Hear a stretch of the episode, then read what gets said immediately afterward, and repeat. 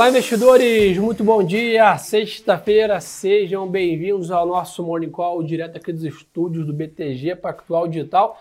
E quem está na bancada comigo, tradicionalmente, nosso grande Head Equities aqui do Research, Bruno Lima. Bom dia, bom dia. firme e forte? Tudo certo? Tudo certo, graças a Deus. Vamos lá, pessoal. Começar aí tradicionalmente falando um pouquinho do mercado internacional primeiro, tá? Mercado lá fora em sentido misto, como a gente chama. A gente está olhando aqui o mercado europeu realizando um pouco, né? Estamos vendo aí FTSE em Londres, DAX né, na Alemanha, CAC na França, basicamente ali realizando em torno de 0,30, 0,40, indo na toada do mercado asiático, que fechou em queda, tanto Nikkei né, quanto é, Xangai também, fechando o dia ali, a madrugada, né, com 1% de queda basicamente um movimento de realização ali de, de lucros ali também, em cima dessa preocupação toda com a alta de juros dos Estados Unidos, né? É, ontem até o pessoal perguntou no fechamento, né, esse dado que o 10 anos ontem ele até ficou meio, meio de lado, mas as techs sofreram pra caramba nos Estados Unidos. Hoje né, esse movimento está se alastrando para a Europa, como você bem comentou.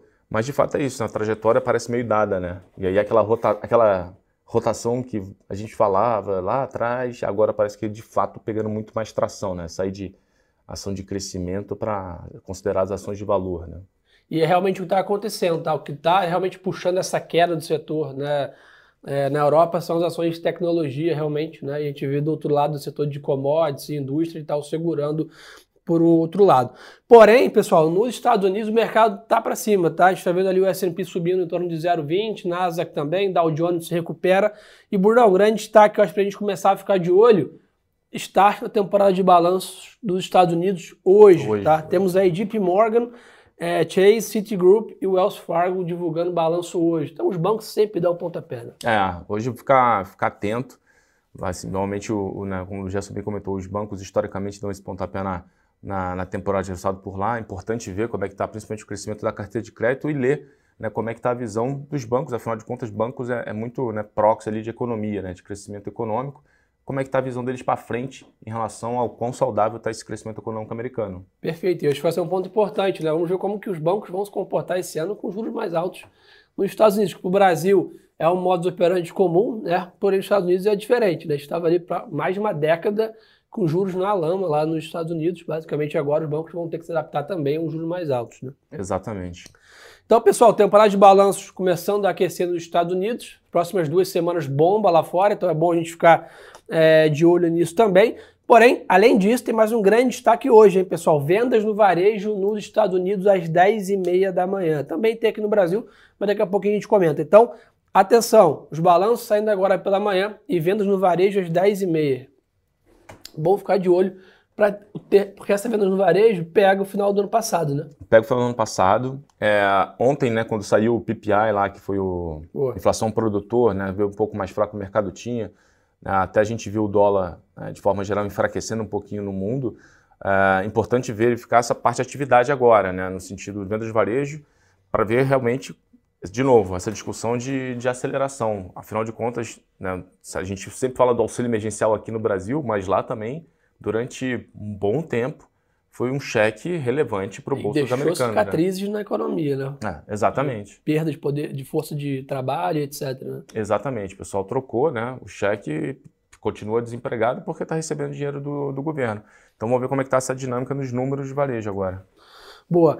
E sabe o que é impressionante, Brunão? Petróleo caminha para a quarta alta consecutiva, 83 dólares da WTI. É a sequência mais longa de alta do petróleo desde outubro, né? em meio aos sinais aí de queda de, de produção. E isso tem favorecido demais a nossa Petrobras aqui, PetroRio e companhia. Né? Exatamente. A tese, a gente, né, até quando a gente divulgou a carteira, a, o relatório de estratégia no ano passado, uma das teses que a gente coloca ali é justamente preço de energia mais forte por mais tempo né, para efetivamente se tornar uma tese de investimento para investi o investidor. E a, a, gente continua com essa tese, né? A oferta segue muito bem comportada, o PEP, demanda acelerando para caramba, os números de estoque essa semana mostraram o estoque caindo bem, ou seja, o consumo está voltando.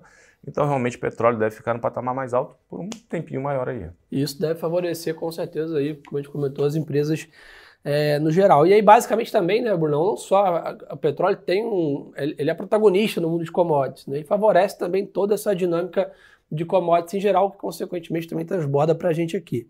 Porém, do outro lado, né, os metais em Londres, junto com minério de ferro, estão um pouquinho mais de lado hoje, até realizando um pouco de lucro. Né? Importante também, minério de ferro vem num jump acelerado, né? significativo né? recentemente, né? basicamente hoje, tá? a gente está vendo aqui minério de ferro e metais em geral é, realizando. Então, esse é um pouquinho do cenário internacional, né? De, ou seja, até contando aqui a gente começar a live, um dia mais morno hoje lá fora, pelo menos nessa abertura, o mercado abrindo mais misto, de olho.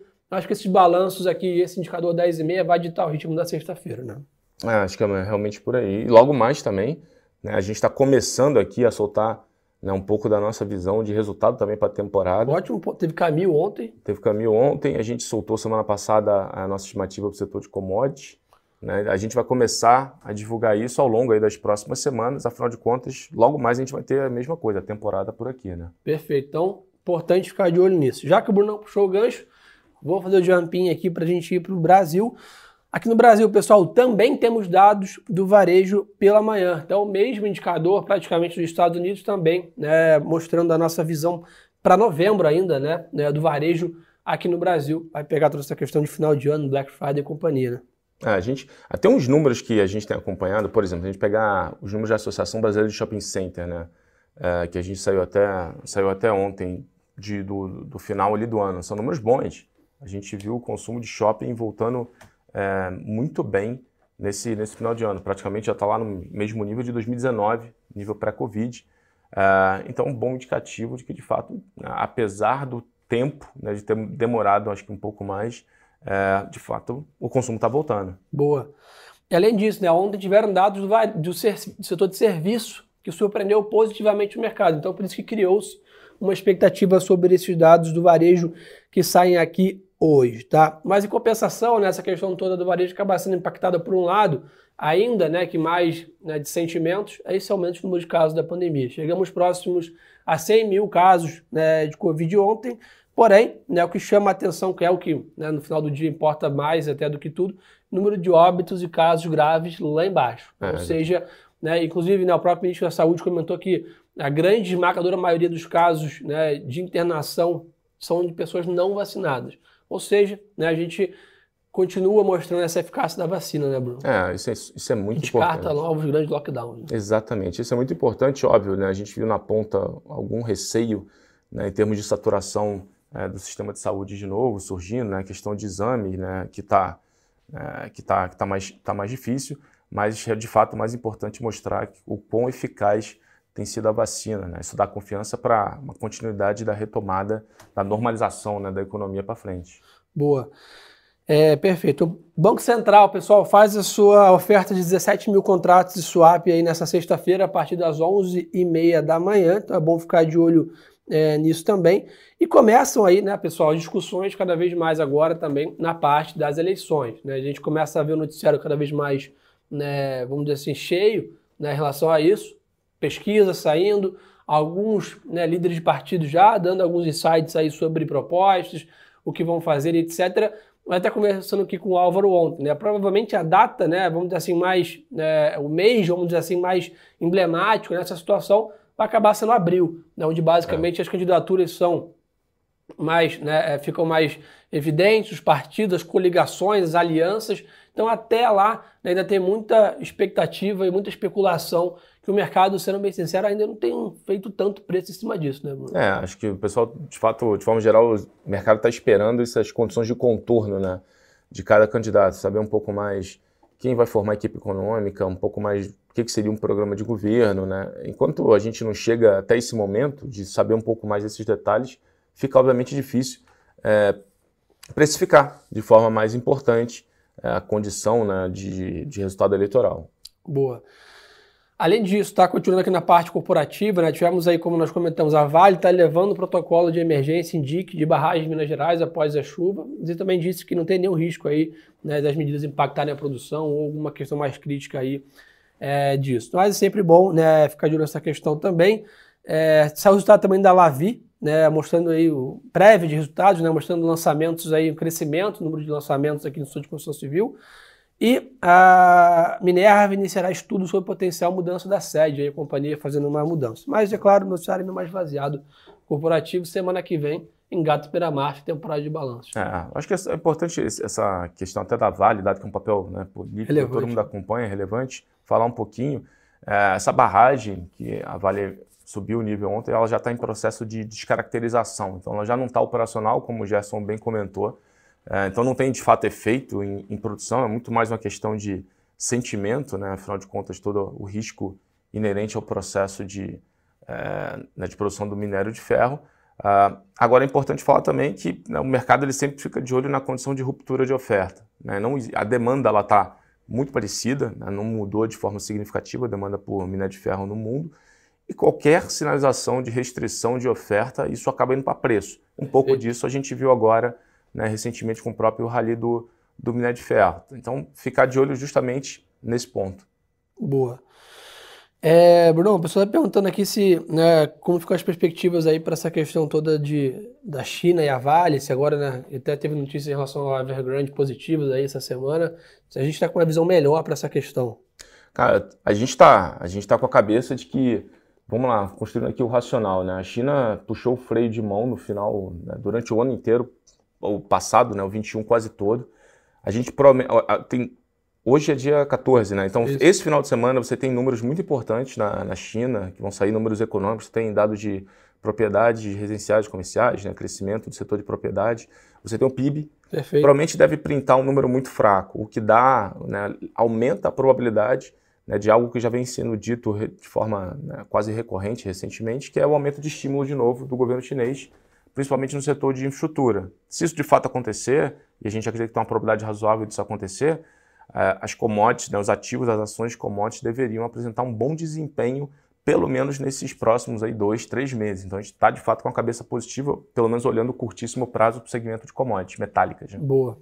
Ó, a Kátia perguntou aqui no Instagram, fala sobre as ações da Azul. Realmente, né, impacto generalizado em questões de, de turismo, aviação geral, por essa questão toda da Omicron. Mas, como nós comentamos aqui brevemente, né, nos parece uma questão de tempo, né, até a, ter uma própria imunização né, gerada pela, pelos casos atuais, onde né, não teríamos risco de novos lockdowns devido a essa questão da vacinação. Então, basicamente, não acho que é um cenário parecido com foi 2020, né? Então, basicamente, um pouco mais de paciência para as companhias aéreas e etc. Né? Exatamente isso. Turma, câmbio, tá? O dólar está para baixo hoje de novo, tá? O dólar vem perdendo força recentemente. Hoje, mais um dia de queda de dólar no mercado internacional, DXY cai. Mas é importante lembrar que é o seguinte: nosso real já deu uma boa apreciada recentemente. Então pode abrir algum espaço para alguma realização. Né? O Álvaro comentou isso aqui bem sobre ontem. Acho que esse câmbio de 5,60 é um bom patamar. O câmbio deve ficar variando nessa faixa ao longo desse ano. Mas sem dúvida hoje é mais um dia de dólar um pouco mais enfraquecido no mundo é, em geral. Posso, o pessoal perguntou aqui de local web. A local web tem assim, sofrido bastante né, recentemente. Uh, mas muito mais na esteira, pessoal, dessa discussão que a gente falou bem no início aqui do papo, da rotação de tech para valor. Né? Por exemplo, ontem todas as techs brasileiras sofreram muito, exatamente na esteira do que está acontecendo lá fora. Então, na nossa opinião, tem sido muito mais um efeito contágio dessa discussão global que está pegando por aqui. A gente não enxerga hoje algo micro para justificar de fato esse movimento de preço no, na questão de, de local web. Boa. Pessoal perguntando aqui, que é o papo que a gente estava tendo antes aqui, né, Bruno? O que, que a gente está com a visão do varejo aqui, que realmente está lá embaixo? Cara, essa é uma boa pergunta, né? Acho que o varejo, ele está, obviamente, o curto prazo ainda é um pouco desafiador, você discutindo aqui um pouco do, dos dois lados, né? O físico e o online. O online está com uma percepção de competitividade muito maior, concorrência, né? Dado Entrada de Shopee, players, né? Shopee, Shine, enfim, tudo isso tem acelerado bastante é, trazido um certo ceticismo para o investidor aqui em relação ao online. O físico, ele tem de fato apressado a retomada. Né? O que a gente tem falado com as companhias é que os números eles vão agora começar a assim, convencer o mercado de que essa retomada de fato do varejo físico ela aconteceu. E, obviamente, tem várias empresas que realizaram algumas, alguns processos de consolidação no mercado, empresas que executam muito bem, têm histórico de, de execução é, muito bom e esses números, esse processo de consolidação, ele deve agora começar a gerar os frutos nos balanços. Então, por exemplo, um nome aqui para ficar de olho é nessa temporada de resultado, na nossa opinião, por exemplo, para dar um nome aqui, é a própria Arezo. Boa. Show de bola. Então, turma, acho que por essa sexta-feira aqui é só. Então, relembrar os, os horários importantes: 10 e meia da manhã, dados de varejo nos Estados Unidos e no Brasil também. Temporada de balanço começando a aquecer lá fora. Aqui no Brasil fica mais para a semana que vem. E ainda de olho nessa questão toda da pandemia no mundo inteiro aí, essa provavelmente próximos 15 dias aí a gente deve ter uma, uma resposta boa sobre nessa quinta, sexta onda da Omicron, que acho que é um ponto importante. Brunão, obrigado pela parceria obrigado. de sempre, meu amigo. Vejo você na próxima sexta-feira. Turma, um excelente final de semana a todos. Um recado importantíssimo antes da gente terminar só, seguir a gente aqui nas nossas redes sociais também, ó. Arroba Gerson Lorenzi e Bruno Lima Ações. Tem aí muito conteúdo no, nos stories, no feed, que a gente solta as carteiras recomendadas, relatórios, opiniões ao longo do dia. Parada obrigatória, tá com a gente também lá no Instagram. Tá aqui no pin do Insta, tá no YouTube aqui no chat. Então não deixe de acompanhar ao longo do final de semana o nosso conteúdo lá também, né, Brunão? Isso aí. Então, turma, um bom final de semana, um excelente chefe de trades a todos. E lembre-se que o melhor ativo é sempre a boa informação.